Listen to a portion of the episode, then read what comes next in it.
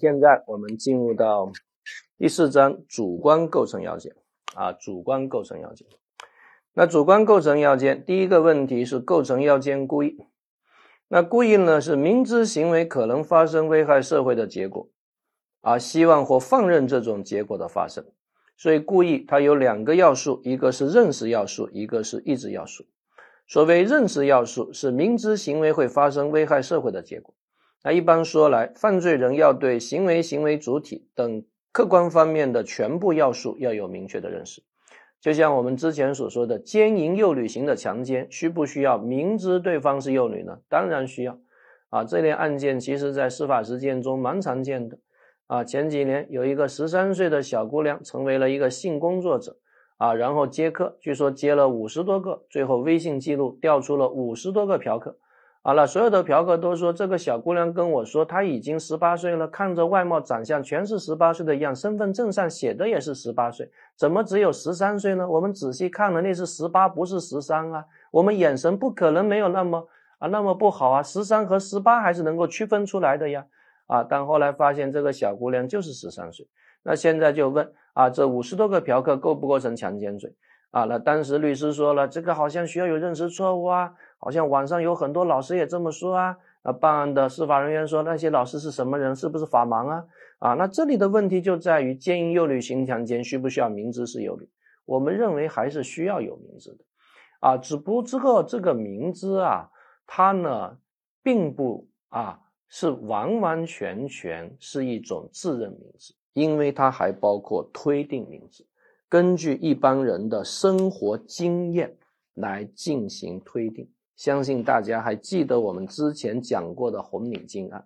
如果他系着红领巾，啊，或者他背着喜羊羊的书包，啊，你说你不知道他是小孩，不可能嘛？因为只有谁才背喜羊羊的书包嘛，对吧？那只有小朋友才会背喜羊羊的书包嘛，啊，但是你背的是什么 LV 啊，什么 GUCCI，即便是仿真的包，那这一般来说，这个就不太好判断。所以你看，我们的司法解释采取了一种什么判断标准呢？我们采取了一种推定型的判断标准。各位可以翻到二百八十三页，它对于奸淫幼女型的强奸，它区分一个关键性的年龄是十二岁。说对于不满十二岁的被害人实施奸淫，一律认定是有明知的，因为你不可能不知道，十二岁在我国那全都是小学生，小学生一看就能看得出来。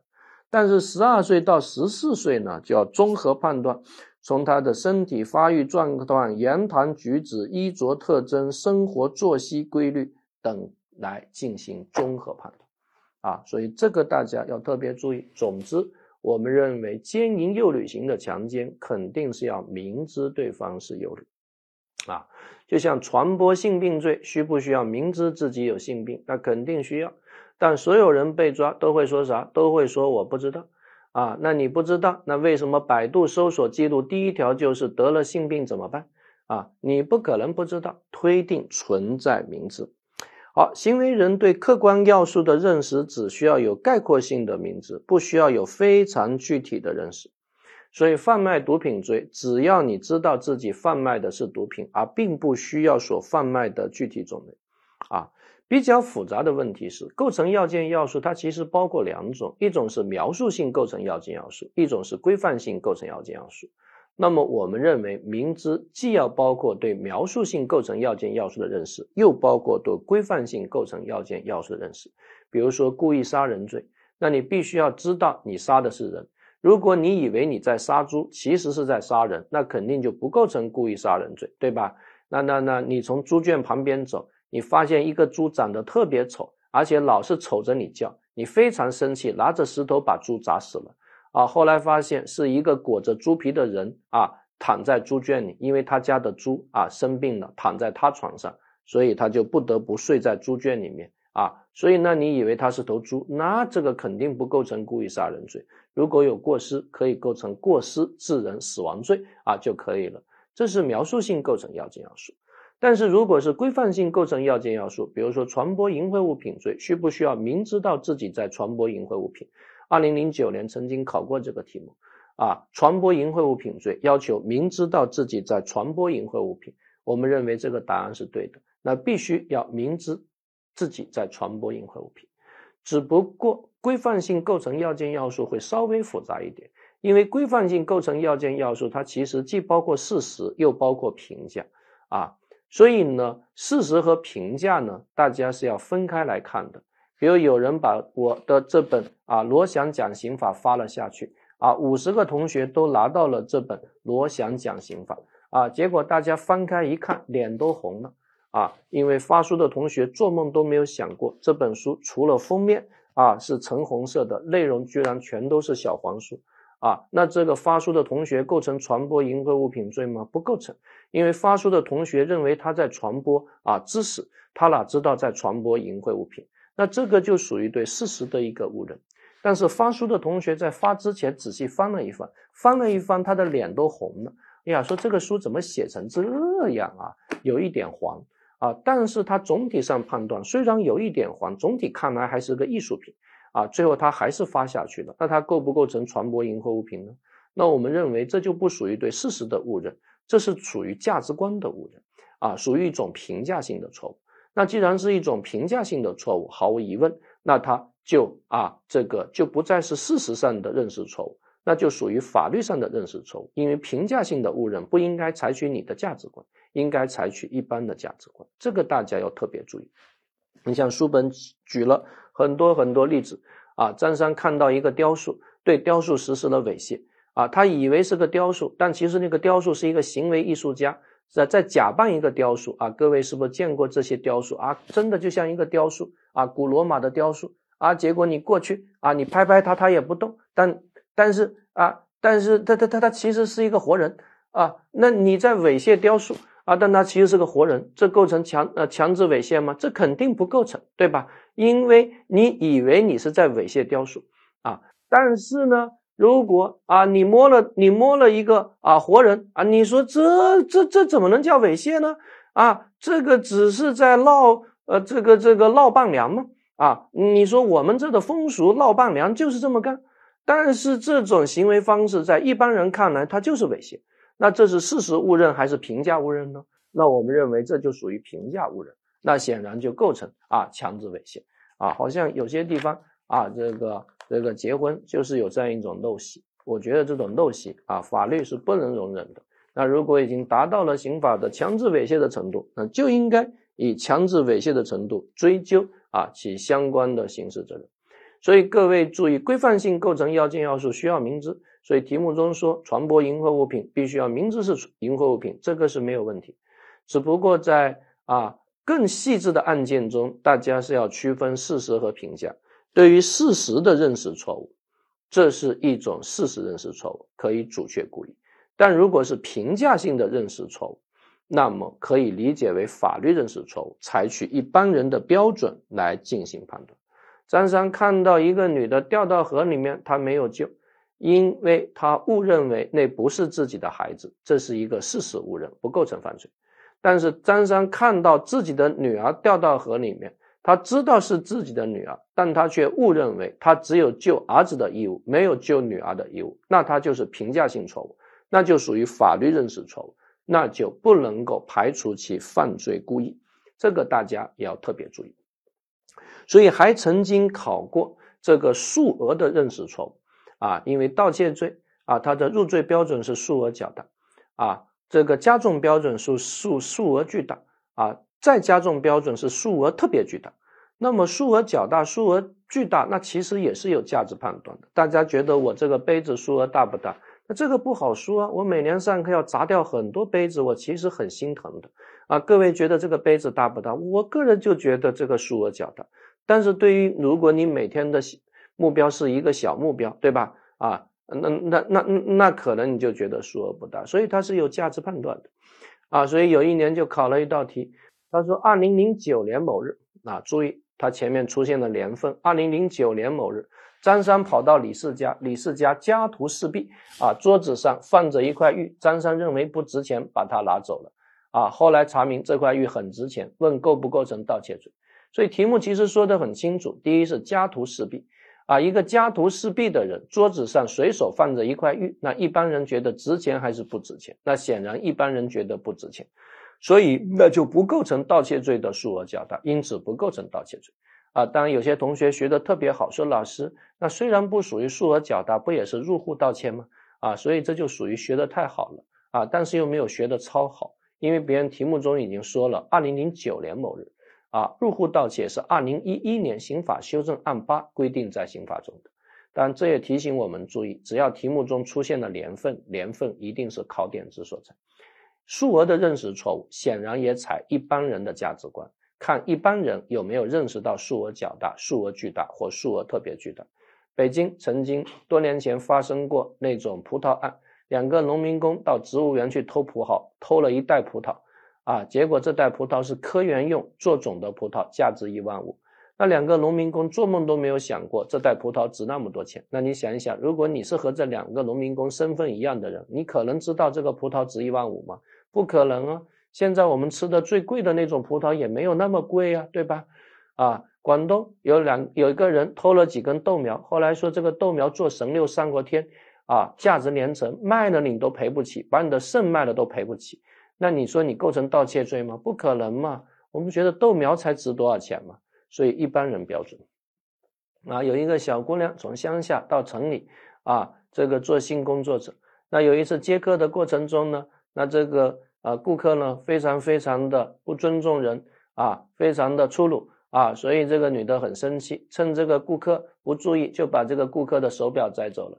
那第二天，这个顾客发现手表不见了啊，就打电话问这个小姑娘说：“你拿了我的表吗？你如果拿了我的表，麻烦你还给我，这块表也不值钱，就值个一万多块钱，主要是留个纪念啊。”那这个小姑娘说没有拿，所以这个男的报警了。后来从这个小姑娘房间里搜出了这块表。啊，这块表价值五十万啊，那大家想一想，这个小姑娘构成盗窃数额特别巨大吗？啊，因为五十万就达到了数额特别巨大，那就要判处十年以上有期徒刑啊。那大家觉得合理吗？啊，你想这个小姑娘是从农村来的啊，她初来乍到，那有谁会想到一块表要值五十万呢？啊，我真的是不知道的啊，有的时候真的是贫穷限制了我们的想象力啊。像前几年有一个案件，这哥们居然从国外带了一块表啊。这个价值啊，真的是吓着我了，价值三千万，逃税金额六百万啊，那真的把人吓死。我不知道带这么贵的表，那手会不会断掉，对吧？因为三千万，你把手啊，你你你你拿三千万来砸你的手，绝对能把你的手砸得粉身碎骨啊，绝对会粉碎性骨折，对吧？你三千万啊，然后在啊一米的高度啊一直掉下来，那不把你的手砸断啊？所以一般人可能看到一个人戴了一块表，可能判断出数额较大。啊，三四千块钱，两三千块钱是有可能的，但是很少有人能判断出一块表能有五十万，而且尤其是和这个小姑娘生活经历的一般人，啊，生他的啊一般人的平行判断，就是跟他一样的一般人是很难判断出一块表五十万，所以后来法院就认为这个小姑娘构成普通型的盗窃，盗窃数额较大，但不属于盗窃数额特别巨大，啊，这个大家要特别的注意。啊，所以这里呢有很多很多的例子啊，这个我在运鸡，结果警察把这个啊一篮子鸡扣下来了，说你这是鸡吗？我说这不就是鸡吗？他说这哪是鸡，这是猫头鹰啊！我说这不就是鸡吗？我一直认为是鸡啊！啊，那如果我真的以为是鸡啊，但它其实是猫头鹰，这属于什么认识错误呢？这属于事实认识错误，不构成犯罪。啊，因为猫头鹰是国家二级保护动物，如果你知道是猫头鹰而运的话，那构成危害珍贵濒危野生动物罪。但是我以为它是鸡嘛，啊，我眼神又不好，啊，我我我也没仔细看，啊，运一车鸡我还要仔细看它吗？啊，但是如果我知道这是猫头鹰，啊，但是我却误认为猫头鹰不保护，那这显然就是一种评价性错误，那就采取一般人标准啊。那我想，大部分同学应该都知道，猫头鹰肯定是保护动物的，因为市面上见不到的东西基本上全是保护动物。再次提醒各位啊，野生动物不要碰啊，一碰啊，不是构成危害珍贵濒危野生动物罪，最高十五年，就是构成非法狩猎罪，最高三年有期徒刑啊。所以碰到野生动物，离它远远的。如果你实在想打，可以打蟑螂，可以打蚊子，可以打苍蝇啊，实在不济打老鼠也是可以的，但是其他的就最好别打啊。有同学说，我喜欢捉野兔。我告诉你，有些野兔是二级保护动物，啊，这个是非常非常可怕的，啊，喜欢捉黄大仙啊，黄大仙就别捉了，黄大仙啊属于商有动物啊，你闻闻黄大仙放的屁就可以了，还是不要去捉它啊。好，比较复杂的呢是结果加重犯啊，这个呢也提醒大家注意。结果加重犯呢比较特殊啊，各位同学啊想一想，这个这个这个这个故意伤害致人死亡，那对死亡结果需不需要有明知？如果对死亡结果需要有明知的话，那其实就不是故意伤害致人死亡，那就是故意杀人了。所以这提醒我们呢，结果加重犯非常的特别，对于加重结果是不需要有明知的啊。他对加重结果只要有过失就可以了。故意伤害致人死亡，对基本构成要件轻伤有故意，但对加重结果有过失，这个叫做结果加重犯啊。呃，这是故意的认识要素。那故意的意志要素呢，就包括希望和放任。希望就是积极追求，结果发生我开心，结果不发生我难过。而放任就是听之任之，结果发生我开心，结果不发生我也开心。做人嘛，最重要就是开心。啊，我对结果投的是一种弃权票，而希望是对结果投的是一种赞成票。所以故意有两种类型，一种叫直接故意，一种叫间接故意。那直接故意在认识要素上认识到结果必然发生或可能发生，但是必然和可能说白了又是一个哲学问题，大家不需要做太多的区分，啊，你别陷入到哲学的啊这个困境啊，你别陷入到哲学的迷宫啊，其实也没有什么是百分之百的，你把一个人从一百楼扔下来，也不是百分之百就会死，不信你跳一下，说不定就不死了，对吧？因为属毛的呀，啊，但是我们一般来说，你把一个人从一百楼扔下来，这个叫必然发生，啊，但是你给他投毒。啊，即便是百枯草，就一定会死吗？这个就不好说。所以大家不要在这个地方纠缠，这个地方纠缠没有任何意义啊。如果我们硬硬要考考你必然发生，通常考的是一百罗扔下来啊，或者把你头给剁了啊，那这叫必然发生的啊。但是你就别跟我抬杠，说投了那么多毒，不也是必然发生吗？我说，那你这跟我真的是没有意思的啊！不要再哲进行这种哲学上的争论啊，因为我们只是一个应试化的考试啊。千万不要在这些模糊地带做无意义的争辩啊！那么好，所以直接故意既包括剁头案啊必然发生，或者也包括可能案啊，比如说投毒案啊。间接故意呢，只限于啊可能发生啊，所以你把一个人从两百楼扔下来，你说是间接故意，这个是不可能。在意志要素上呢，直接故意是希望啊，间接故意呢是放任。啊，那一定要注意，希望投的是赞成票，放任投的是弃权票，啊，就是听之任之，结果发生我开心，结果不发生啊我也开心。所以间接故意一般有三种情况：为了追求一个犯罪结果而放任另外一个犯罪结果的发生。啊，你想把你老婆给毒死，结果发现你儿子也在吃饭，啊，你心里很难过，但觉得舍不得儿子啊，杀不了老婆，所以你对于老婆的死是直接故意，对儿子的死则是间接故意。第二呢，追求一个非犯罪性结果，而放任了另外一个犯罪结果的发生。啊，行为人啊，在公园拿气枪呢，啊打鸟啊，那假定这个鸟呢是这个家麻雀 啊，啊麻雀是三有动物，但是我想特别提醒各位啊，麻雀只有树麻雀和山麻雀是三有动物啊，这个家麻雀是好像不是三有动物，但是其实山麻雀和家麻雀怎么区分？说白了我也区分不出啊，肉眼是很可能肉眼是很难识别的。总之麻雀还是不要打啊。